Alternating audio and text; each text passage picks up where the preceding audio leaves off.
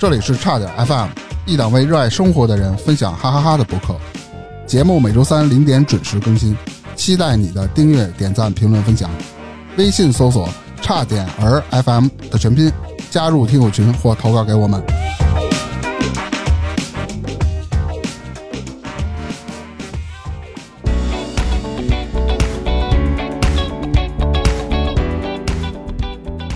大家好，这里是差点 FM，是丹明。我是火大客，芝芝，你就说你是小粉吧。好吧，我又来啊，了。脂粉啊，啊脂粉，嗯，今天小粉啊带来了一位他的朋友哎，上次带来两个朋友，今天变成一个朋友，啊，下回还有朋友吗？下回，下回自己来吧。行，哎，下回小自己来。小粉带来的都是商业大鳄，是吧？哎，啊，这个全是搞创业的，为什么叫商业大鳄？因为他们都是搞餐饮的，都得有人饿了才去找他们。哎，商业大鳄，这太慢了，这个梗。先欢迎一下我们商业大鳄 David 老师。啊，欢迎。欢迎。大家好，大家好，我是大卫。那如何和 David 认识的呢？是通过小粉介绍，说他一个朋友要开一场告别会。我说这多大岁数啊，开什么告别会啊？结果就是告别前半生，哦，然后号称自己先死一回。人可没这么说啊。我自己想的嘛，你看他那个海报都是纯黑色的嘛，我觉得想法挺好，也想得开，哎，挺有意思。戴维这个告别会是这个样儿，他就是说跟自己的前半生做一个告别，嗯，希望从当天开始呢，也是他的生日是吧，戴维？哎，从那天开始有一个新的崭新人生，而且正好也是这三年左右这么压抑的情况下挺过来了，不容易，想有一个新的起步、新的开始点，所以才搞这么一个对是，吗因？为呃，疫情三年，周边有很多的朋友也突然的离开，咱说的离开是从北京离开了？有有的人是离开了北京，也有人真的就是离开了这个世哎界对，确实确实是就很唏嘘，因为很多时候觉得突然之间这个人就不在了，你可能说见也见不到，然后就很惋惜，所以不如就我办一个活动，然后让大家想见的人见见，哎，嗯。所以是这个意思。啊，他那意思就是办完了，保不齐没准第二天或者第三天你就看不见我了。啊，对，反正就是见一次告别会，不是说就是人没了你来参加嘛，就是你见不着，对不对？嗯。那我办一个我在的，对，你能见到活人的，我第一次看见这种东西还是在《非诚勿扰》里看的。大卫呢，刚才也聊了，是商业大鳄，是搞餐饮的啊。我问了问，他主要是干这个居酒屋。咱们今天就先聊一聊当初为什么想干这个，这个店是如何开起来的。行，开店的过程中呢，遇到了哎什么有意思的事儿或者心酸的事儿，哎，万一要聊的时候没遇到怎么办呀？你编呗哎，这 也不是不行。啊。然后现在怎么样经营的状况，哎，包括以啊后未来要怎么着，对吧？对未来有什么好的想法？比如我要开连锁店，哎或者我就不干餐饮了，比如我们差点 FM 是吧？对我就就不干了。不干了，刷盘子去。不是，我就真正告别啊！嗯我们注意一下啊，明哥准备正式告别了。咱别做口舌之业啊，好好说，好好说。那个，先请小粉来介绍一下他是怎么认识戴维的吧？为什么今天能把戴维请来？嗯，因为我和戴大哥在一个外卖群里。这是怎么个情况？他也点那沙拉女王啊，哎，对对对，这要要 call back 上一期了。上拉上一女王的，缘分，对对啊对，哦，上一期他已经录过了是吧？对啊对我们郭老师和薛老师已经来了。啊哎，你发现了吗？虽然在外卖群里，小粉、雪月组合加上 David 这四个人全是创业的，是对啊，我不算吧。你算半拉创业吧？对，我们在一个外卖群里，呃那会儿戴大哥也是经常点，是怎么回事？突然就说：“哎，一起去戴维的店里吃饭呀！”就愣了。哎，我就愣了，我说啊什么情况？我说戴大哥是自己开饭店了吗？就问了一下，说自己在三里屯附近开了一个居酒屋，嚯，嗯，好地段呀！啊！啊，刚好又是我爱吃的，哟，对嗯，我又对居酒屋特别感兴趣，这种日式的感觉嘛，就特别舒适。我，呃，雪月嗯加上另外一个姐姐，我们那天晚上就一起约着到戴大哥店里，哎，坐了坐，然后感觉还不错，是吧？非常不错。哎，那位姐姐也是搞创业的吗？那个姐姐就别想了啊，啊，那个姐姐过去怕了。我问一下戴维，就是啊话说这同行是冤家，怎么你就在慢慢群群把人家这几个老板忽悠到你那儿去了呢？呃，其实我觉得我做餐饮之后，我觉得同行不是冤家，其实大家都是怎么说呢？朋友患难与共的朋友。是就是你比如说那个上一期雪月的老板，我们经常互诉苦水，嗯对就是餐饮很难嘛，尤其赶上疫情，说哎呦，今天你们是不是特别不好？对我说我也不好，大家都不好，但是呢，我们都坚持。就说那个我们这个月房租交不了了，怎么办？那就借钱，太借钱。哎呀，了。那怎么办？就分享借钱的经验。找这个银行贷款呢，好像不行，然后再找那个，就大家其实是有一点在分享经验。戴大哥还经常去雪月的店里去品酒，又跨越了大半个北京，那可不嘛，特别给力。因为他们不是会出一些新菜嘛，我也想帮他们试试，然后他们也经常会叫我。嘿，这属于商业合作了。对我和大明也想帮他们试试，有机会一块儿叫着。咱说回来啊，刚才说同行是冤家，又啊不是冤家，哟为什么不是冤家呢？啊因为没开在一条街上哦，啊，不存在竞争关系。一个是在那哪儿上地，一个是在三里屯儿，对，这不挨着呀。其实也是我周边的店，就跟我没有没有什么一样的，因为我开的可能跟大家都不一样，嗯，嗯，对，所以就都还好。没事开成一样的你就收购了。嘿，对这事儿我也知道有一梗啊，待会儿咱们一点儿点儿讲到这儿。嗯，哎收购完了，你拿你的股再编个线是吧？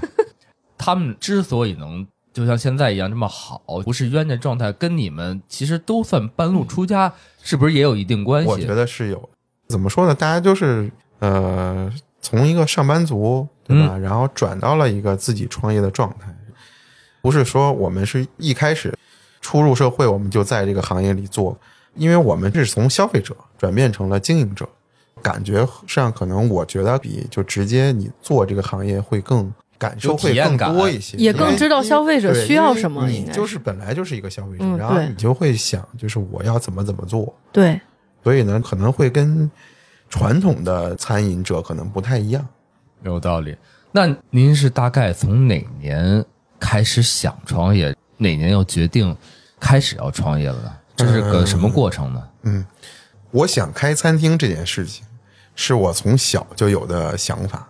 以前我爸他也是开过餐厅，哦，但是我是喜欢做饭，因为我哦从从小我基本上看电视的话，除了看动画片儿以外，看做饭的节目，美食的做饭的节目。动画片也是《中华小当家》吧？呃，那你就动画片就什么都看啊对对对，一般那个喜欢去厨房待着，如果不看电视，就喜欢去厨房待着，帮我姥姥或者奶奶什么一起做饭。但是呢，呃，一四年我研究生毕业的时候，会有一个那个职业生涯规划的课，就是说你那个以后要怎么做。然后我还真的就写了，去一家公司干五年，然后辞职开餐厅。嚯，啊，这还真是我确实是这么写的。但是呢，在工作的那五年里，其实我并没有为开餐厅做任何准备。其实大家上班都知道，其实每天的工作压得你基本上没有时间去想那些事情。对，呃，一四年写了，但是呢，到一九年这五年时间，其实没有做任何的准备。嗯，如果你想创业的话，你要准备资金吧，你要准备呃一些相关的这个技能，或者说你要去考察市场，我完全都没有。到了一九年，遇到了我现在的合伙人，现在的店，我从一个客人变成了老板，就开启了我的餐饮创业之路。哟，我刚才听到一个点啊，就得有合伙人。啊，呃 好吧，你得有合伙人啊，得有合伙人以外啊，他是从一个顾客变成了老板，成对对对哎，嗯这是怎么回事啊？一七年的时候，我有一个朋友就带我去我现在这个店去吃饭。那个时候我们店呢是一个日料，寿司啊、刺身啊，哦就是一个正正经的日料正经的日料，啊对，而且呢做的也很好，是一个小而美的这么一个日料店。哦，朋友带我去，去了之后，我感觉这个店哎很有意思，很温馨，小啊，也很安静。说实话，就生意不好，关键是隐蔽，就是隐蔽，然后生意不好，愿意一个人。每天我下了班，我那会儿上班在西二旗，嚯，我的店在三里屯，我就坐着地铁十三号线，从那个西二旗绕一大圈到东东直门门，嗯哎，就来店里。一般我大概九点能到，九点到了之后，这个店一个客人都没有。哎呦，我说这还真挺大的。我说这个店真好哎，安静没人，我就点一瓶酒，打开我的电脑开始加班。就是啊，靠一个互联网的这个打工仔的一己之力，撑起了东直门的一个日料店。哎，对，哎哦，真的，昨天我还跟一个客人说呢，我一个月那会儿八千到手，那会儿我在店里吃什么呢？点一个葡萄酒畅饮一百九十八，一个扇贝刺身九十八。我现在也很爱吃我们店一个香烟黄蚬子二十九，大概每天消费呢四百左右吧。哇塞，哦真是一个人撑起了一家店啊。然后四百左右是一天四百，一周可能去五天，一周是两千，一个月四周八千，工资全部贡献在了店里。每次再多点点儿，你这得贷款啊，贷款不是，所以我每个月的信用卡都刷爆。哦，都是为了吃这家店。你看他把这所有钱都花销在吃与喝上了，嗯，对，路费他没算，哎，对，路费人坐地铁没多少钱 地铁来回也得小十块钱呢，十块钱吧啊，啊是。是是就不容易差不多，吧不。容易，真是。哎看来熬夜是从那会儿就开始了，是吗？一八年开始，天天去了之后，为什么就跟人家合作嘛？因为每天要自己去喝，支持他们的生意，就跟老板熟了嘛。哦熟了就是先在店里喝，哎，这个喝可以说是吧？可以可以，可以，啊什么都能说，想说什么都可对你去以说啊。KTV 喝也可以啊，对，就是喝完了之后，我们就去二厂喝，就去外面喝，哦所以说基你本上。还真往下说是吗？哎，说说不是，说我们就吃宵夜嘛，就是去吃烤串儿啊什么的，啊对，就吃宵夜啊，KTV 里吃是吧？啊，这你你要说去也能去啊，啊就就喜欢听这个。对对对对对。然后就是基本上那会儿呢，还上着班，一直喝到六点，早上六点。我我总结一下，我发现我取到了一个真经。一般呢，像咱们这种素人啊，比如说像打工的，你要想创业的话，嗯，你就到繁华地段，找一家不太火的馆子，进去以后呢，照贡献了自己一个月房租，呃嗯呸对，对，你贷款 也得就得弄，每次都点的特别多。老板，哎，小伙子实诚，哎，真不错，是不是？哎，合伙人，哎，你就是我合伙人了。而且还得天天去，哎，对，而且还得有一个好身体。嗯，哎，然后老板说：“哎小伙子天天点这么贵的菜，是不是应该有点资金啊？对吧？啊，嗯慢慢慢慢一混熟了，哎，就能开店了。所以说，咱们 你俩从下礼拜开始考虑一下。啊，行，那个那个，我我插一句，我觉得你总结这个可能有点对。是吧？我我我觉得我可能是我被我合伙人给忽悠了。啊，叫什么？一点都对是吗？没准合伙人就认为，哎，这小伙子挺有钱啊。现在合伙人天天没事儿加拿大呀，哎什么澳洲啊，然后我合伙人哎现在就不在店里了，就现在店哎里就我一个人。了那多好，你店里大拿呢？是啊，一个人做饭，然后一个人当，老板，一个人吃。哎，今儿来一节目没白来，没白了啊，把这个这几年的不明白的事儿都给想明白了，哎想明白了，旁观者清啊。人家嘛算疫情到了，得找一个垫背的，你找谁呢？就戴维最合适，哎 来吧，就你了。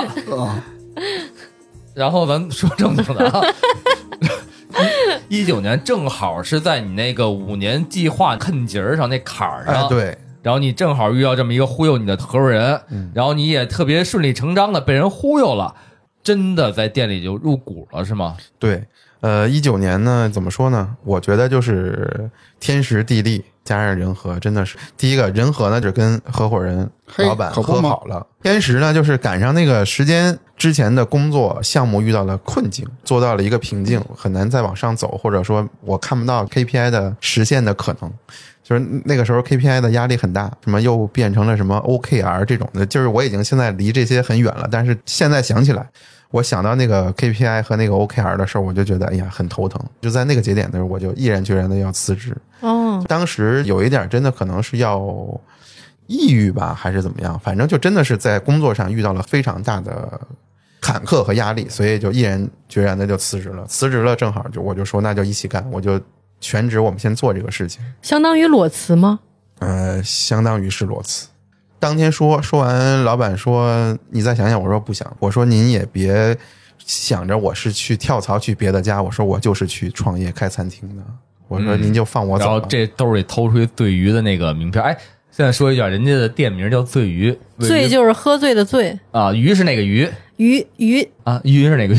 鱼就是吃鱼的鱼。哎，醉鱼，他拿出一醉鱼名片递给老板，今儿晚上二百九十八一位啊，来这儿消费。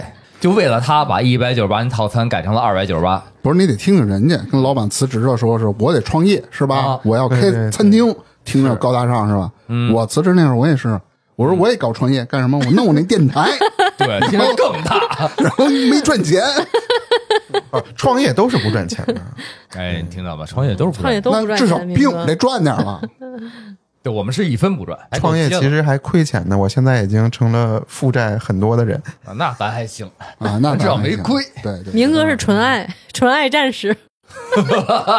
战士，嗯，对，当时辞职的时候，你老板不是质疑你是不是去了别家公司？那是有什么这方面的谣言吗？还是说他听到哦什，么、那个时候是真有一个大谣言，因为我之前做的那个项目嘛，属于在互联网行业里算是一个开创先河的事情。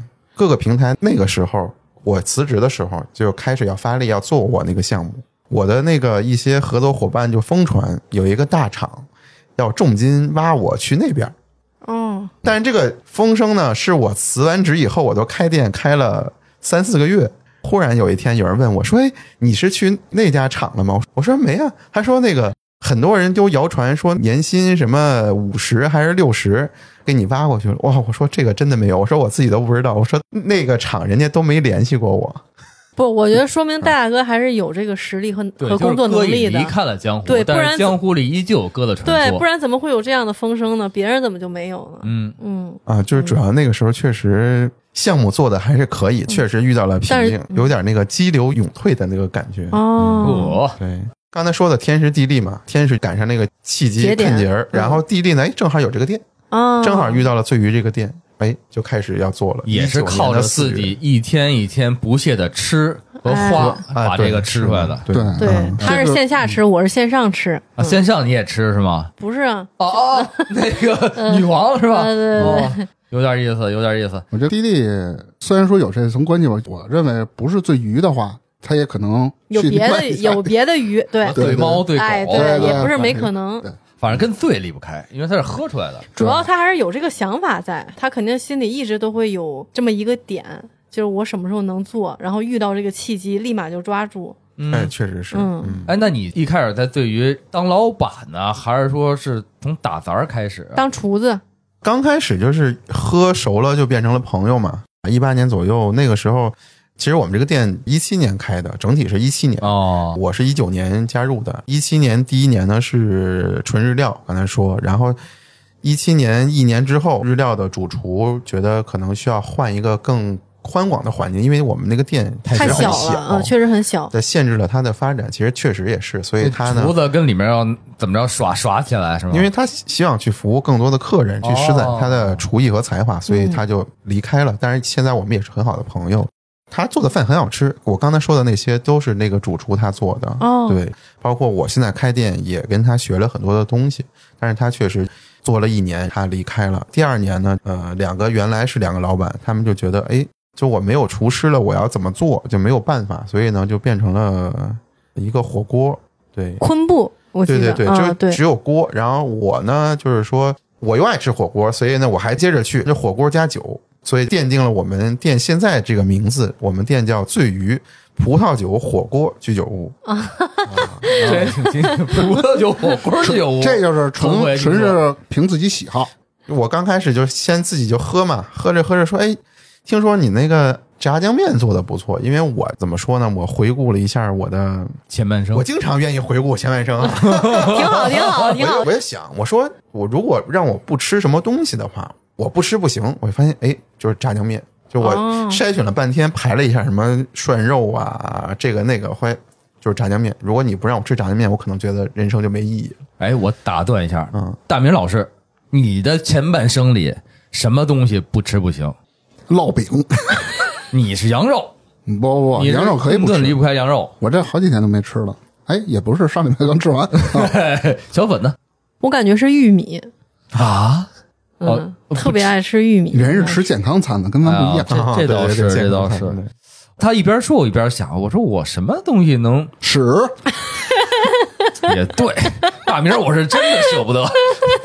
行，行下次就专专门吃你了。咱不好意思，再会接着说你了。嗯然后呢，先开始做炸酱面，先炸酱就做面，就是属于一个客串因为我不是天天去嘛，天天去呢，他给我弄了一个小黑板，说那个大卫在店的时候可以做哪些哪些菜，哦，成吉祥物了。来个小小黑板，嗯因为我天天去，客人也都认识我，就说哎呀，这个人天天来，这个客人也不是老板，然后我就做一些客串的菜，先做一个炸酱面。一九年辞职之后，就正式加入合伙，当了老板，你也要工作嘛，对吧？嗯因为我们店也是是一个小店，你当了老板，你要做服务，比如说我要做饭，就是我是我们店的厨子，我虽然是老板，但是我也是厨子，所以就是开小店的话，可能就是亲力亲为，对不像说你要是开个大店，老板可能做做经营管理还要再就够了请一个厨对子啊。嗯我现在就是等于说我自己干，包括擦桌子啊、扫地，这些都是我做，但是也会请一些阿姨一起做。嗯，得有门手艺。哎，我还特别好奇炸酱面啊，是哪种风格的炸酱面？就是我们家里的炸酱面，北京家里的，因为我从小就吃我爷爷的手艺，哦就是我我这个传承是传承了我的爷爷。我吃过戴大哥做的，嗯是吧？确实好吃。这个炸酱哈，我是传承自我爷爷的手艺。我做完以后，很多朋友来吃，说哎传承了你的手艺。这个你这个味儿呢，像我奶奶做的。那个朋友说呢，你这个味儿呢，像我姥姥。他们说那就是认我当姥姥和奶奶，反正都收了一个孙女和一个外孙女儿。火哥，上回我不是问过你，啊，我说北京哪家炸酱面好吃？火哥说 自己家做的。对，一般炸酱面都是家里做的。北京炸酱面没有一个所谓的正统的传承到底是什么，对，永远说都是自个儿家那味儿最好。对，包括你每家搁那菜码都不一样我想问一个，做出一个好的炸酱面，啊。那个酱是买的呀，还是自个儿弄的呀？就是买的嘛，不是你说这就是普通的那种基础酱还是什么酱黄酱、干黄酱。干黄酱吗？哦然后每家其实不一样，有的人会加甜面酱，有的要加豆瓣酱，有偏辣口的，有那个豆瓣的那个黄酱，我们家只用干黄酱，所以每家做法都不一样。包括有的人喜欢糖搁的多少，然后对对各种各各种嗯方式吧。反正我做呢，我就传承我爷爷的那个口儿，很传统的咸口的咸口的嗯，，重咸口的。嗯基本我们家也是，因为打小时候只使干黄酱炸嘛，你总不能使二八酱炸吧，对吧？嗯，还有的吃面时候拌的搁醋，搁多少又不搁醋，就不就蒜，对吧？对对对都不一样，嗯。然后炸酱面在咱们日料店里火了，是吧？啊，对，那会儿不是就火锅了吗？后来是日式火锅，小火锅就昆布锅、寿喜锅，然后啊、寿喜锅还是我后来给他们弄的，因为他们真的就是什么都没弄，他们就弄一个辣锅，一个昆布锅，就很最基础。的后来我就增加了很多东西，对，因为来我们这个店呢，主要还是大家喝酒，因为是一个氛围。包括我现在开店，我也是这么觉得，因为现在店里是我做饭嘛，我觉得我做的饭可能因为我不是专业的出身，我也就是自己想、自己琢磨、自己做的菜。其实我觉得，大家如果是为了来吃我这口饭，不是说没那么大的信心，说大家是说有多好吃，我天天得来。其实来的可能是一个综合的感觉，喝点酒，吃一口，聊聊天，是一个氛围，对对对综合的感觉。对对，主要是那个氛围感吧。刚才那个戴维说了啊，他是一九年加入的，但是咱们在座的都知道，包括咱们听友也会知道，一九年的年底，他在加入不久之后，可能就是遇到一个经济最不好的时期要开始了。那会儿是个什么状态呢？啊，一九年四月辞职，开始合伙做店。四月四月开始，吧四月到十二月这八个月，八个月，非常开心，跟我的合伙人我们两个人放飞了自我，开店呢 生意也不是特好，因为刚开嘛，前八个月因为在摸索嘛，但是呢心态特好，一周七天有三天一个人没有。这个然后就情况你发现吃，哎，真的是每周都有三天没人，那怎么办呢？那我们就关店出去玩去吧。哎，这符合北京人心态。可能一周有三天，这真的就关店出去了，去上海啊，那个时候真的是就满世界的玩儿。哎，等到十二月的时候呢，玩儿差不多了，说收收心，因为店的生意好像也好了一些，啊，因为就赶上过年嘛，赶上过年说我们休息一下，过年回来我们这个大展拳脚，好好做。嗯，得哎，得遇上哎疫情了，哎，咔嚓一下，刚准备好好干，咔嚓一下来这么一个事对候，合伙人呢，他过年呢就回国外去看他父母，跟父母一起过年哦，父母一直在国外，就赶上疫情呢，他也回来不太方便。后来呢，那我先自己开，这一应该是二零年四月，二零年四月啊第一次疫情刚刚好一点，对对。说可以开店了。对，那个时候以前我们的那个阿姨因为我一个人真的没办法开店，你至少得有一个帮忙的。肯对定对，找那个阿姨呢，原来那个阿姨说不行，我那个岁数大了，又赶上疫情又什么的，就还得回家照顾我得，我得回家照顾孙子去了，嗯因为我儿子已经给我生孙子了，我得照顾孙子。哎，当时的时候就又完了，阿姨也来不了，就我一个人，没办法。觉得就是你有一些问题的时候呢，你也能马上还会有一些解决方案。另外还有一个阿姨，我问她，我说你行不行，能不能帮？哎，她说我行。这个阿姨呢，从二零年四月一直帮我，一直到现在。其实做这个店也很感谢她。那真的这个阿姨还真是是真的没有她的话，也这个店真的做不起来。嗯，，对，哎，啊是咱们上次在咖啡厅遇到那个阿姨吗？呃啊你，在后厨，在后厨哦，在后厨在后厨他会对对他给咱开门来着，是吧对对对？嗯。二零年先做这个店，然后二零年四月开了以后，我发现我隔壁的那个店一直没开，就是我不是开了吗？啊我隔壁有个咖啡小店，咖啡厅嗯，他是做那个越南越南粉，三明治、越南粉。然后我说，哎，这店怎么没开呀？我就想，哎，那我得把它收回来吧。嘿，你看，你看，大大哥，你就在就在这个 最收回来又这怎么想的？疯了，是吧？因为当时我们那个店有点小，做餐饮的话需要有证照嘛。对，然后以我们店当时的面积呢，你可卖的东西不多，哦。但是我又想做一个全品类的餐饮，哎我需要把店扩大。听说过一点，好像也是上次 David 说过一次，就是说你这个要做冷餐，必须得有专门的一个拍黄瓜。空间。也对，凉网上聊的卖拍黄瓜被罚了很多钱，是就是因为很多店没有凉菜间。就这个凉菜间在北京市是一个硬性的规定，要求你有一个独立的可封闭的空间，这个空间里必须要有空调，要有相应的规范的设备，然后你才能卖凉菜。嗯，如果你没有这个设备，你是卖不了凉菜的。食品经营许可证里面是没有凉菜这一项的哦，啊。我为了能卖拍黄瓜，就把边上那店收购了，那我专门弄一个凉菜间。把那店真的是凉菜是间真的是原来那个店的前厅的营业面积很大，啊，我为了达到满足全餐饮的这个后厨的要求，我把那个店的前厅的营业面积牺牲了很多，我就把后厨扩大。了，哦，等于那个店你收了之后，也是对它的布局还有稍微调整了一下哦，我有一个问题，嗯。当时在疫情那那么严重的情况下，你是如何下定决心还能再收一家店？因为成本还是很高的。我。告诉你什么原因，心宽呗。没干过。你看刚开始干上三个人，也是一星期三十三天没人，哎还能哥俩喝酒，嘿，今儿又三天没来人了，走，咱玩去吧。玩去吧，去哪儿啊？其实二零年恢复以后，因为那个时候大家感觉都看好已经过去了啊，向好。啊没想到是后面还有那么严重的情况 哎。对，然后当时想，就是想说我就要干这个事儿，关键是手里还有点钱。哎，对，哎关键手里还有点钱。要不手里有钱呢，是说我还能从别的地儿能搞到钱，不是说我有钱，哦哦哦是我能想办法找到钱。我想了一下，已经玩了八个月了嘛，对吧？你不能一直玩，对吧？你得玩了八个月，就是你辞职以后，确实挺开心的玩了，但是呢，你得想你未来干嘛。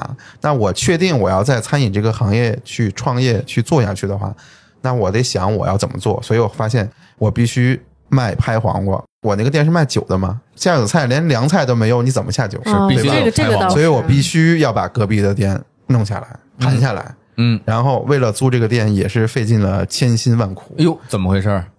那个隔壁的这个店呢，先是问了原来就是经营这个店的人，他要了一个很高的转让费。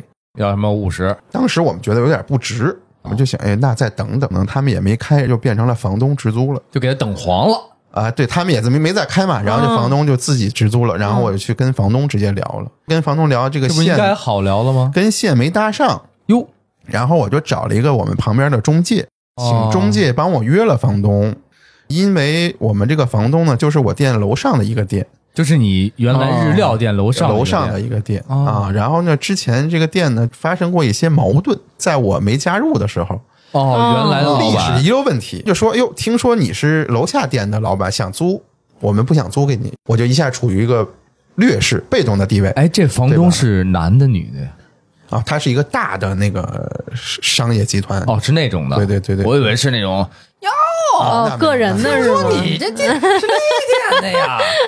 反正就是我们可不能租因为你。他就之前就是有过一些呃小冲突，因为他觉得餐饮复杂嘛，有嗯包括之前前一个人也是做餐饮的，不是后来就没做成嘛，嗯所以他想找一个稳定的。哦，但是呢，那个时候他就不想租给我的时候，我又特想租，所以我变成了一个被动的。本来疫情之后，大家那个租房其实没那么市场没那么顺，是一个租客市场，对吧？就是我应该能给你提点条件什么的对。我当时因为我必须得租，然后他又不想租给我，变成了人人家房东市场，然后我就特被动，就说哎呦怎么怎么样，我说你说什么都行，只要你给我租就行。哎，那哇塞，你这话一出口，对就好卑微啊对呀、房东肯定各种，就是嗯，就就是上赶着不是买卖，对你这个状态要表达就是没准啊他当时其实也是想租给你，他就嘴上说，就说我就不租给你主。要就是当时感觉那个情况，因为我就在那个店隔壁嘛，我好多波人来看，包括我也套那个中介的口风，中介说就好像马上要签了，哦，原来是这对样，，然后怪不得我就。就好多方面的力量到他这儿，都对他来说自己感到的信息都是，哎呀不行，马上我就要失去这东西。主要还是自己有这个需求因。为我确实就是真的得租它，不租它我就觉得那我这个店没法做了。你拍黄瓜卖不了，你怎么啊，喝酒？这吃不着拍黄瓜了，这哪属于？属于以店养店的一个状态，对对，所以必须得租。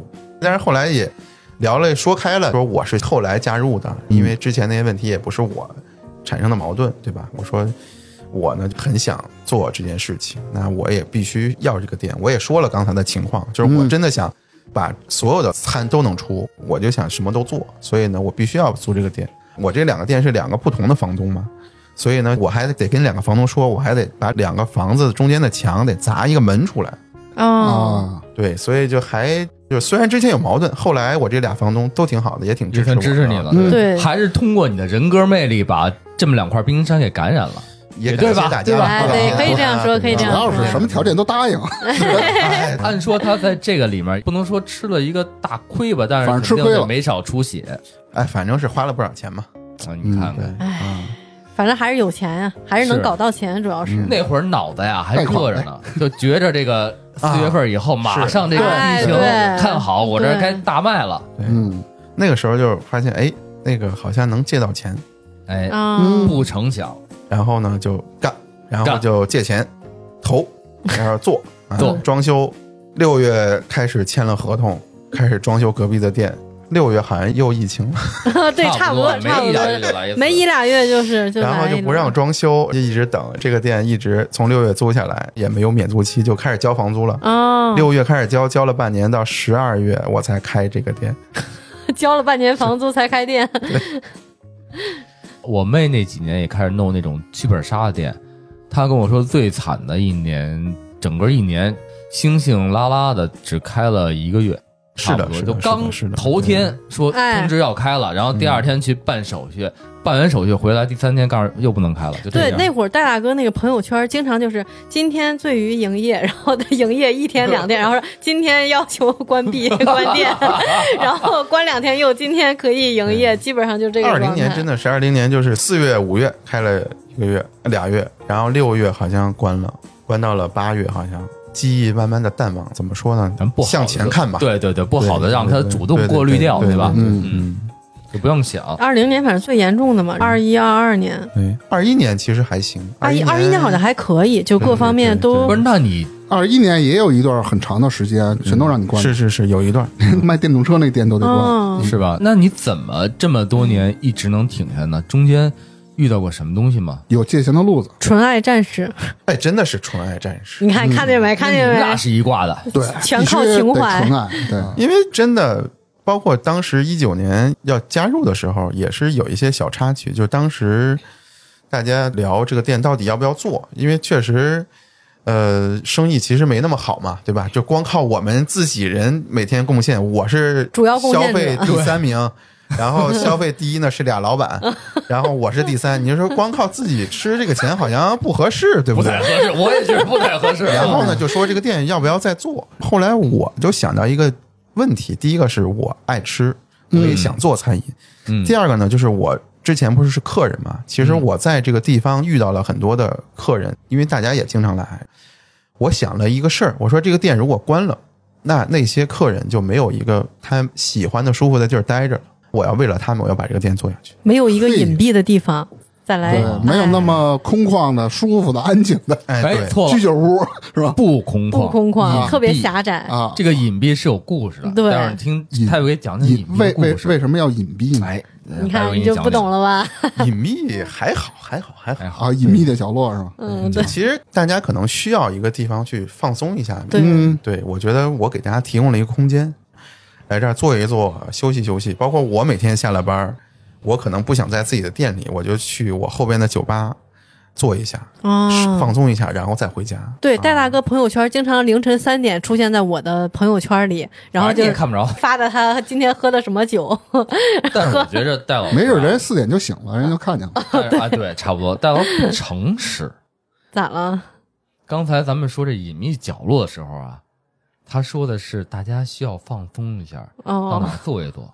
但是在上次跟戴老师聊天的过程中，你不能把人他卖了，可不是这么说的 你不能把他卖了。他可不是说？那里面可涉及啊，我知道了，哦，就是什么？啊那个隐秘的就是 什么哪个，主要周边是吗？店的周边也没有那个店里面发生的一些故不事，是戴大哥意思就是说，有的情侣可能不是真情侣，哎 是真情侣，是真情侣。啊啊啊明白了明白了那个那个那个意思，。就是来的客人啊怕撞见熟人色色，对吧？哎形形色色，就什么样的客人都有。然后呢，店的位置呢也不是特别繁华的地段，，哎对，主要是这方面在特。别繁华地段的后背身儿，有一些不能公开的关系，哎，对愿意来我这里坐坐，对然后戴大哥就相当于一个树洞，哎，剩下的都是树懒，你知道树洞吗？不知道。那是一个 app，对吧？真高级啊啊，你也不知道吗？树洞这词儿不是来源于 app 我知道，啊，行，大家都知道。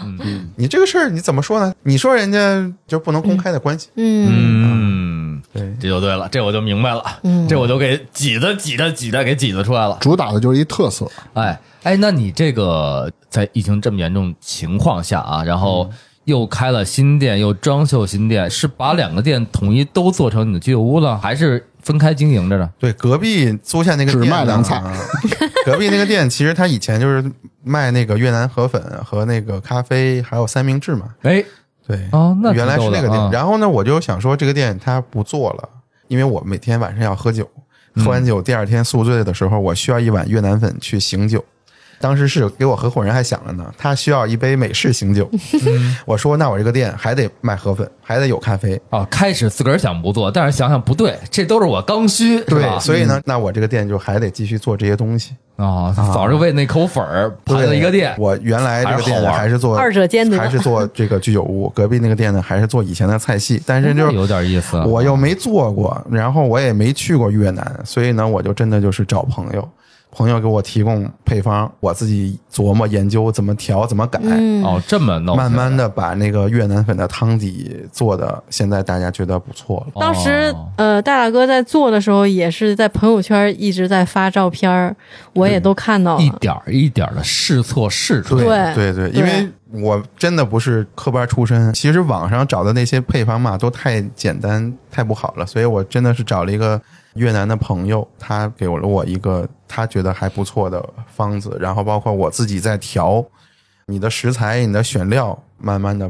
调成了现在我那个河粉的汤底。嗯对哦，那这是有点意思啊！我以为按他性格啊，就说我既然没吃过这个呃正经的河粉，我得去一趟越南，跟那儿住个半年不一年的。我不能是老玩儿，知道吗？那个时候疫情，那那去不了。对那时候所以我他现在是这样我今年的计划是要去了。戴大哥现在是这样，没看一会儿上海，一会儿无锡，一会儿廊坊，就到处跑，每周都不在北京好好待着。现在吗？现在就现在又玩上了上周刚从无锡回咱们来，逮他来录这个节目啊，那可是经历了哦千辛万苦超级不容易。对对对，确实是我那个就是约了好几回，咱真都没录的是好几个月了，这事儿。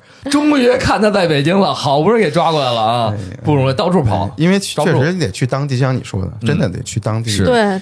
你去感受人家的东西，然后你才能做出来啊。其实跟我那会儿在福建吃是一样的，就是我回泉州之后，好多我们当地住着的同学就说：“哎，我操，这你哪儿找这东西？”我说：“我就是在某某小地儿，就是你得走那种老巷子、穿街，然后吃他当地自个儿做的东西，对才能吃出来正经的味道。对，我看大大哥每次出去去吃的东西，也都不是什么网红店，都是特别小的小店做出来的，才正宗呢啊。对，对，反正去一个地方看一看，走一走，然后我是去发掘一些新菜，因为我的店很小嘛，来的客人可能大多都是老客，对，回头我得给客。他们发掘一些新的东西，因为很多菜吃多了也会腻嘛。对，啊包括那次咱们一块儿去 David 那个告别会的时候，咱们只能说告别会啊。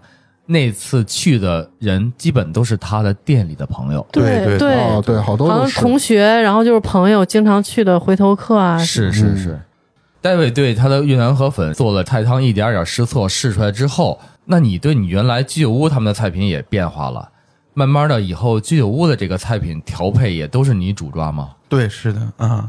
呃，我们店现在的模式嘛，因为就是我爱做饭爱吃，所以我们店现在的模式就是我做主厨，我做些菜给大家吃，把一些菜交给后厨，他们会做，但是有一些必须是我做的菜，必须是我亲自做的。大家来呢，主要就是吃我做的饭。哦，等于现在主要在居酒屋这边儿，对吧？对对对对那前厅后厨你是整个都在参与，对，包括管理。前厅管理就什么都是我，前厅我是服务员，我是陪酒员，我我我在后厨就是厨师啊。对，咱喝高了，晕晕乎乎的，咱还得炒一菜去。哎对，就有时候那个那这账单呢？喝高了，哦人家结没结账呢？账单就是我很多客人都已经老客人就知道我有一个毛病，不爱算账。想想啊，有时候收钱可能一个月之后算了，然后跟他说我说你那还能，想起来是吗？因为就是你吃了什么都会记嘛，但是你记了之后什么时候收钱不着急，我先记了，记了我就哦那就是赊账，有那意思吧？但是人家不是主动去赊啊，对，是是我想不起来算账，对，因为每天其实事儿挺多的。自己一个人开店，你包括我每天早上起来，我最近还要跑步，还要那个减肥，对吧？哦每天跑步，跑步也可能要用两三个小时。跑不动嘛。嗯，对，慢慢来，配速配 配速有点慢。对，配速有点慢，嗯，对专业对，没有你那么快。嗯，我我还找到了一个戴维借钱的原因，对不？我们什么时候聊借钱这事儿？我就说啊，资金回流慢啊。啊，对，还真是开对。了一开了，比如说两个月的店了，哟，这都没钱，账面上没钱呢。就这个资金回流跟咱们这跑步那配速是差不多了，等你什么时候把配速提上去了，哎，这回流也就来了。对，基本上一个月之后才算账，才收钱。哦。那刚刚说这正好大明提到了这个资金回流这事儿，这几年你这个店这么开着，这钱够活着吗？首先感谢银行现在有消费贷，哟，哦，那利息高啊！消费贷可能四点多，呃消费贷六点多，对吧？挺高哈。我相当高了对，我觉得挺高。消费贷六点多，不，这个不高，还要感谢互联网金融。我靠，嗯，互联网金融打电话那个时候你真的没钱的时候，你就想办法嘛，对吧？当银行没法借的时候，然后你哎，其实就是短期的周转，但是这个不是鼓励大家用那个哈，就是对，啊，这里我不鼓励啊，我这里能不用千万因为不要下能不用尽量不用。微博、百度、今日头条各大互联网平台都有自己的借钱是。那个，对，他会给你推送。但凡万一要使，咱们也使这些所谓的耳熟能详那种大品牌旗下的，相对来说好那么一点点，对，尽量别用，因为我拉过一个那会儿上下班远，我开始做那种叫什么滴滴叫什么拼车叫什么玩意儿，不是顺风车。顺风车我拉过一哥们儿，就是做这种软件的，他说从来不会跟用户说的是，你只要把这种软件装到你的手机上，你所有手机的信息都已经在后台被传走了，就是人家能知道你是的，所有的，信息，对对，所以对人家是白的。就刚刚杜小满又给我打电话，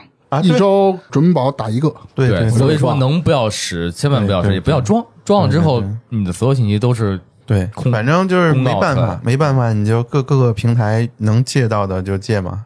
刚才说百分之六的利息是银很高嘛行的，是吗？那个互联网金融最高的有百分之二十三的，嚯，那不就高利贷吗？对啊，其实就是高，就是就是变相高利贷吧。但是当你真的那个钱你要给人付的时候，你没钱的时候，你要周转的时候，你真的需要这倒是借，嗯，对他来钱快是吗？他当时就批给你。他当时就给你，哦，当时对瞬间就能给当。时到账，对对，但有两种方式，有可能是瞬间到账，比如你借一万，到手可能就把那扣走了，到手是剩下钱；也有可能是当你还的时候还不上手，利滚利一下就上去了。哦嗯，，那这但就是种平台太多了。对对嗯但是就是反正目前我借的都是那个知名平台。对正经我刚才说的那个几大 app 里自己的那个借钱平台，当然他们也都是跟别人合作的，还是不鼓励大家去碰这个东西。是，包括那个上一期节目那个雪月两位老板，嗯，也我干过我我们都是那个互联网金融产品的使用者，哦，真的是没办法。哦对我一直没好意思跟朋友借钱，嗯所以我宁愿去找哎，你其没有考他的机构。虑跟家里借吗？啊，对这个事儿呢，我开餐厅这个事儿，我是去年才跟家里说的，我都干了两年了。对，我给你捋一下，去年是二零二二年，，对，加入这餐厅是二零一九年对，三年家里都不知道。我可能有两年没跟家里说，那会儿我妈那个老看我微信步数，早上十点了，因为我那个晚上不喝酒嘛，嗯第二天其实就睡到了十点多了。嗯我妈早上说：“哎，你这早上怎么才几百步？”这几百步是我昨天十二点走的，十二点之后走的。十二点之后回家走了几步，然后睡觉了。我妈说：“你这个上班怎么没有步数啊？”啊，我说今天手机搁包里了，一直在开会，一直在会议室里。家里一直觉得我在上班，其实已经辞职两年多了。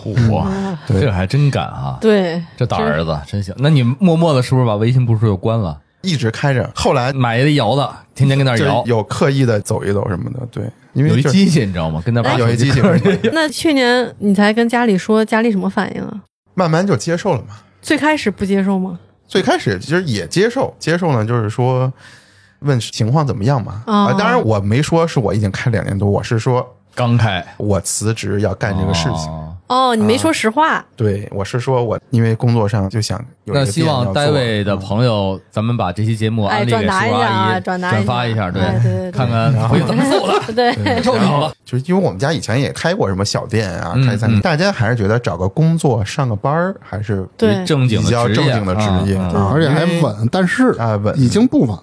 你啊现在上班哪有稳？这么一回事儿？对有可能看你在什么地方上班了。啊？对对，刚开始说的时候是啊，行，你干吧。虽然我们家教很严，但是就是还是挺支持我，我自己能做自己的主。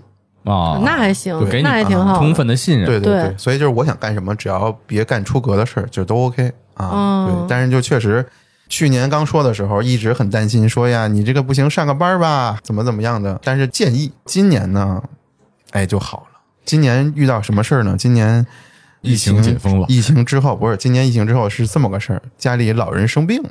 这是算第三、第四波的阳，对吧？我我奶奶包括家里老人赶上又又染上了，所以呢就住院。这住院呢就发现，哎，只有我一个自由哦职业的创业者，对对有充分我能充分的时间去陪床、嗯照顾。哎，发现自己的店嘛，想开就开，想关就关。那会儿正好我合伙人回来了，最近。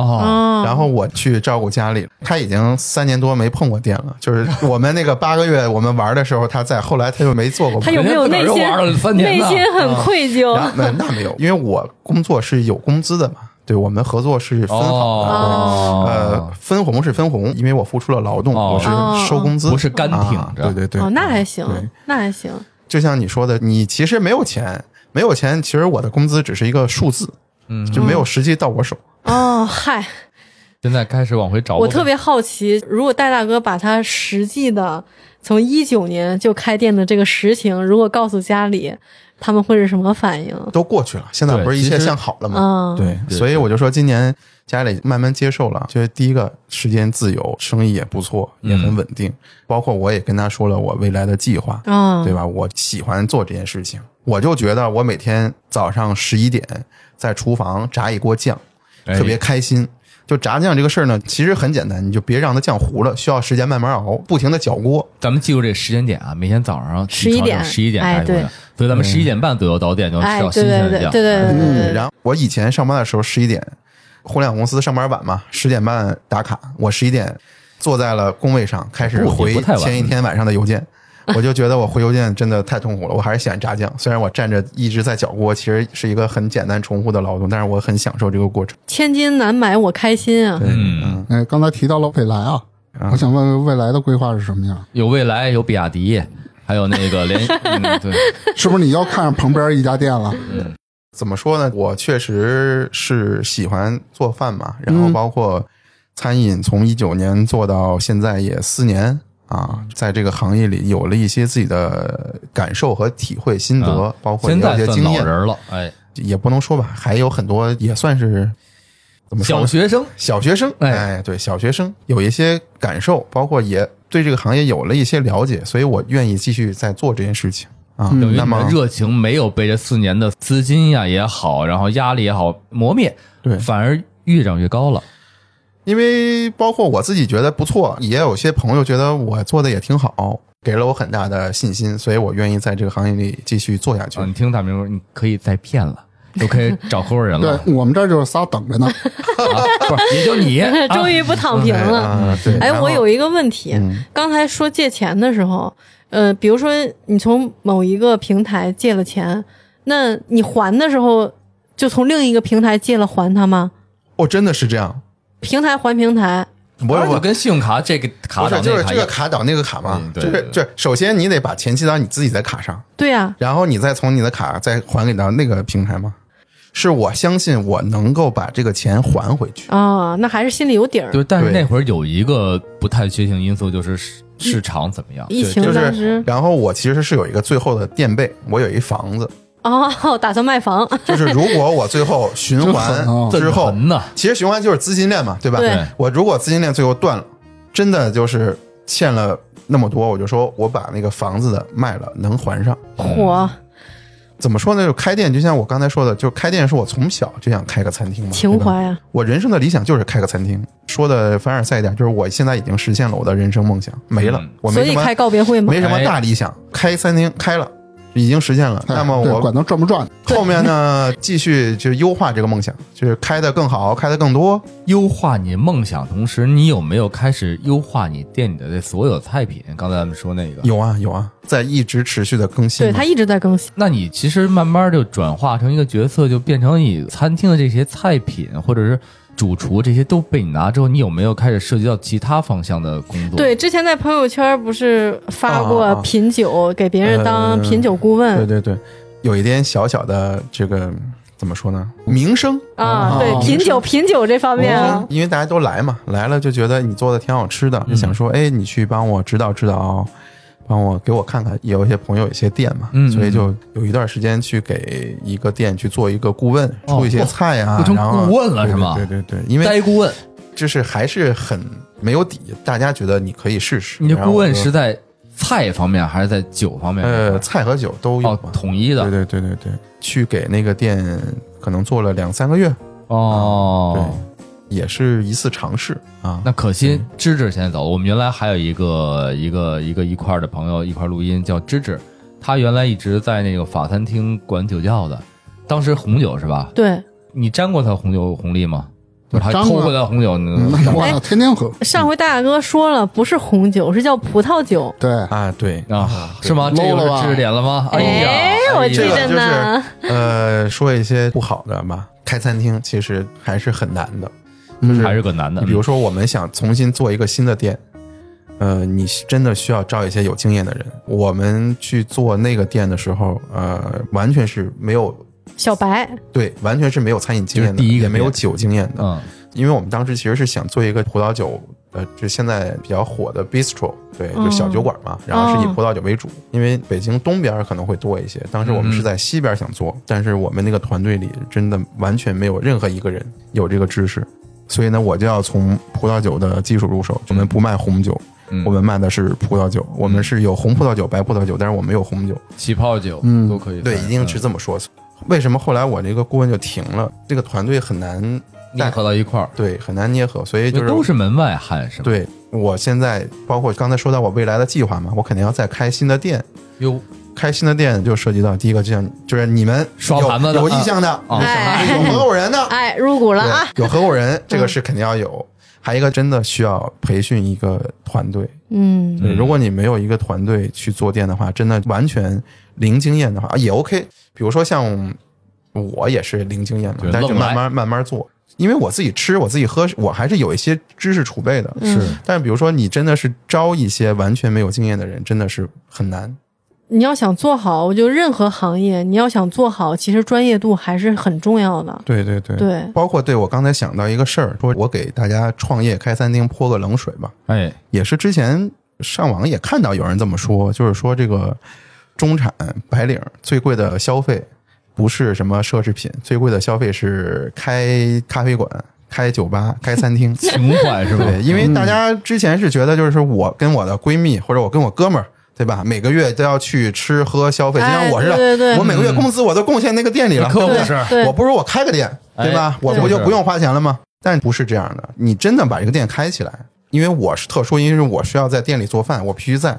如果你只是开一个店，嗯然后呢，你请了厨师之后的话，你和你的朋友不会永远都去你们的店去消费的。是是是，因为我做店有个经验，我开店之后，大家总觉得是我以前的资源、我的人脉可能会来我店里消费，其实不是的。对，其实很少，我觉得对这种就是来一次两次，我的店基本上现在生意比较好，都是新人，就包括我的告别会，你们也都看到，其实都是我开了醉鱼以后之后的朋友嗯来认识的人。对，对，都是什么刚认识半年或者最多一年的这种我们这。刚认识一天的，也所以就是你永远不要把你的新的生意寄希望于你以前的朋友。对包括你认识了新的朋友，比如说我的客人，他可能跟我很好了，对吧？比如我现在的客人，他可能一周来个一两次是老客人了，但是你也不要永远把你的生意寄希望于这个人，你永远要去获取更多的新客。对才能把你的生意维持下去。我的店现在运转的比较好的情况，是因为我每天都会有新的客人来。你说这点，我觉得特别对，就跟我们现在录这个电台的我的自身感觉差不多。因为原来在我来电台之前，大部分就是常规节目是自己聊天儿自己固定小范围三五个人一块儿聊，但是现在只剩我们两个一直在这儿之后，我就希望周围我哪怕像你这样，我认识一次的或者。大家常来，如果有兴趣、有故事、有想聊的东西，就可以来我们这儿聊天儿。虽然我们也是一个，可能也算犯懒吧，就不用自己想那么多东西。但是呢，我也觉得是大家自身都有每个人各种的点，都来聊聊，对，指不定谁身上有好玩的事儿就能聊出来，是吧其？实大家是有一个需要一个新鲜感的。嗯对对，所以说回到这个创业的冷水，就是如果你只是说我要为了自己的这点儿消费，真的不要开店，因为你自己真的支撑不起来你这个店。是对，网上说的还挺对的，说你开业即巅峰，因为你开业了，朋友来给你充卡，充五万、十万之后就不来了，然后这个店就黄了。哎，真是啊，对，所以就是你如果真的想干的话，就一定想清楚。对，只靠情怀是不行的。只靠情怀是，我也是靠情怀，但是我还有一个就是我现在以此谋生，哎，对，所以我必须得干，必须得想办法，包跟大明括我得老师一样，靠情怀做一电台，现在也以此谋生。不是，而且你要确定你谋不了生。你背后有没有靠背的，有没有房，你有没有房能卖？你要没有房的话就不行。是大明老师有房，像大卫这种有点破釜沉舟了。对，确实有点我觉得他就是为餐饮而生的。你看啊，首先爱喝酒，第二个呢，从小就喜欢做菜，对研究菜。哎，对，你也爱喝酒啊？你从小还喜欢烤串呢？那我那我不能开个串儿店吗？哎也不是不行啊哎你怎么知道串儿让人不火呢？对呀、哎也可以，串儿店也不错。你想冬天咱门口吃。凉快有意思，夏天在屋里吃暖和。你上那纯炭，哎，屋里乌烟瘴气全是碳，二氧化碳什么的，哎，一屋子咱咱密封，可以做凉菜啊。那你咱开个炭火锅，你那店没窗户全密封不完了吗？对对对对，都烤死。哎，刚才明哥不是说到破釜沉舟吗？啊，跟郭跃他们聊，嗯，他们不是也是辞职，非常的坚定，也没有想好退路。郭跃当时不是说吗？如果我要不辞职的话，那我就总是觉得我还有退路。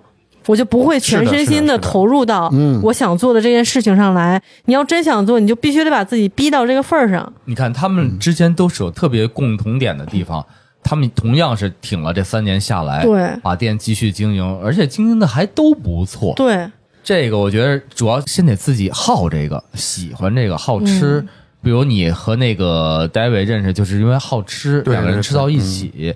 David 是因为好吃，把自己的这个点发展更远的地方，然后慢慢自己开店，一点点尝试啊。虽然啊，每个月投入不少工资到这个店里，但是人家最后把这工资转回到自己的身上了，对把自己爱好加进去了，嗯嗯特别这个就特别好。咱收回来啊，嗯，咱总结一下吧。我这儿也简单记了一下，从 David 最开端是在一九年加入的，对吧？对，玩了八个月，啊没赚钱，哎，决定回来得收拾心，嗯，然后赶上疫情，哎，哎，店又关了，对吧？好嘛，好转以后呢，大哥做的第一件事，一般是这种情况好转以后，可能说那我挺一挺，挺一挺，再看看啊。不，大哥想得开，嗯，直接要扩店，店的集团呢还不租的。他说你什么条件都能提，对啊，我倒贴你，万一让你脱衣服怎么办？然后借钱租店装修，装修还没装修完呢，哎，疫情又来了，又来了，半年后才开。对对 对，是这么回事。好好开了一店，经营一段时间呢，然后，家人又生病了，得照顾家人。好在是合伙人回来了，人家玩三年了嘛，嗯，对，反正这个店一直就是开开关关，能扛到今天确实不容易。嗯，也得有感一定情况谢互联网金融吧。只能这么哎，还真是，还真是。啊啊，对，就是每个东西都有它的好和不好，是是吧？对，啊是，反正能坚持，也希望你的这个店越开越多，生意越来越好。嗯，招合伙人的时候，等你赚钱的时候，想着点我们。你别没人赚对钱你为什么等着他赚钱你现在我没钱，不是明哥入股的时候都是在最低点的时候买入，你这么着高点就抛出了。你从刷盘子不要工资开始，你得哎对刷半年。对对对，没事，我可以谈条件嘛。我这个免费入股，我把我电台赠你。体力入股是吗？哎，我现在给某点福福利啊！如果有我们听友在北京的，如果去你那个店，能不能给打个折？没有，可以打九折，然后送酒。你看看，这比郭跃实诚了。哎对郭直接郭跃上回绝我了，说不对能。郭跃上回直接就没不能说，。我就怕他也接这茬儿，我就没说这事儿。不 是不是，可以可以，哎，对，不是啊，不是，这开玩笑，开玩笑，开玩笑的，开玩笑的。是因为我的那个店吧，其实就是一个朋友，大家来坐坐喝一喝。因为平时来的客人，我也会送酒送吃的。对开玩笑，这然后正好个单说正好我真的是我第一次录播客，我也挺感谢大家邀请我来的。对，也挺我觉得你好玩的啊。这段故事挺有一个意思，哦，尤其是最好玩就是自个儿给自个儿真的搞了一个前半生告别会。嗯，哎，那么在这儿，你这么着把你的店的地址大概说一下，对，在哪儿？还有营业时间，呃，我们店在那个三里屯新东路，就大家搜“醉鱼”两个字就能定位到。然后醉是酒醉的醉，鱼对鱼是鱼肉的鱼，就是啊吃鱼的、那个金鱼的鱼，金鱼嗯对，就是醉呢，我们是代表酒，然后鱼呢是代表那个海鲜，我们就是海鲜下酒菜加酒，越喝越有。你的那个越南粉咖啡厅叫什么？叫符号。嗨呀，哪个不用问，就坐一边儿上嘛。对呀，就是挨着嘛。我是这么着，就把两个都说出来，啊万一大家搜不着那个，因为我上次啊是真的是跟着导航走，导航到一个，它不是在大马路旁边，我知道大马路旁边的一个这个商业的商业中心，还有中间道对他。那一个大厦他给我导到大厦的中间，我找了两圈没找着，最确实是在大厦最后面那条道上，嗯非正常情侣约会的地方啊。嗯，对 对我对，们其实也不是想大家怎么来，对，想去试试的大家就去啊。啊，对咱把他那个符号符哪个符？符是那个这个就是没有佛的那个没有佛的佛没有没有单立人儿，的那个没有单立人对儿。对对对对，号就是口号的号。他那个醉鱼是下午五点五点半，五点半才开始营业的，哦，那那那个粉儿是早上粉是早上对，哦对那个粉我们是早上八点开始。我一直在强烈要求醉鱼可以中午营业，但是戴大哥说他起不来。小妹，对他起不来，所以今天这么早我也很吃惊。对，但是因为戴大哥最近最近戒酒戒酒只是最近戒酒吗？对，对，以后就还是爱喝嘛。哎呀哎，因为我那个人生告别会上有一个环节，嗯可以满足我朋友一个愿望。就是哦在我力所能及的情况下，我为什么戒酒呢？是我这个朋友他挺关心我的，他看我喝太多。他女性朋友吧，男的男的，啊，嘿嘿嘿男的更不正常 就是他说我希望你戒酒一百天，哦，一百天，哦对，所以我要戒到九月二十六号。但是他说你工作酒可以喝，就是因为大家来店里其实是为了跟我喝一杯嘛，哦就是坐坐嘛。因为他知道我是下了班会去酒吧喝酒，对对对对吧？对，他说你这个下班酒别喝了，你就店里呢跟客人喝也可以。我说怎么最近凌晨三四点没见着？对我 现在酒吧是去酒吧，朋友圈呢可能因为下了班其实还是需要放松一下，所以我去酒吧喝一杯苏打水。或者可以找个借口啊，你工作酒，咱第二场客人强烈要求我。哎，对，也可以。这不是昨天就喝了吗？这儿都这都说漏嘴了，哎我说那昨天喝了，今天能这么早来不容易啊。不容易不容易。我今天想着这个事儿，对对对，反正就是祝福大卫吧。祝福祝福，啊然后咱们常去吃啊，以后行，有机会我们去尝尝。对，反正也是记账嘛，对吧？离这儿应该也不远，离这儿好像也不远呃，离这儿好像不不远嗯，离这儿挺近五点多公里。在嗯工体世贸附近是吧？还是在什么地就儿？是呃世贸公三啊，世贸对世贸公三那块儿公三那块儿啊那个那个后面对对，对差不多后背音。儿啊，啊，那咱们再次感谢一下戴维吧。对。好，谢谢大家，啊谢谢也有机会常去戴维店里吃点粉儿，喝点咖啡。咱们酒可以少喝，咖啡和粉儿可以常吃。好，吧好，我还有一句话，现在外面下着雨，然后这样聊天感觉特别好。没了。鼓掌！谢谢感谢戴维，感谢戴维。好，那这期就聊到这儿，拜拜。拜拜拜拜拜。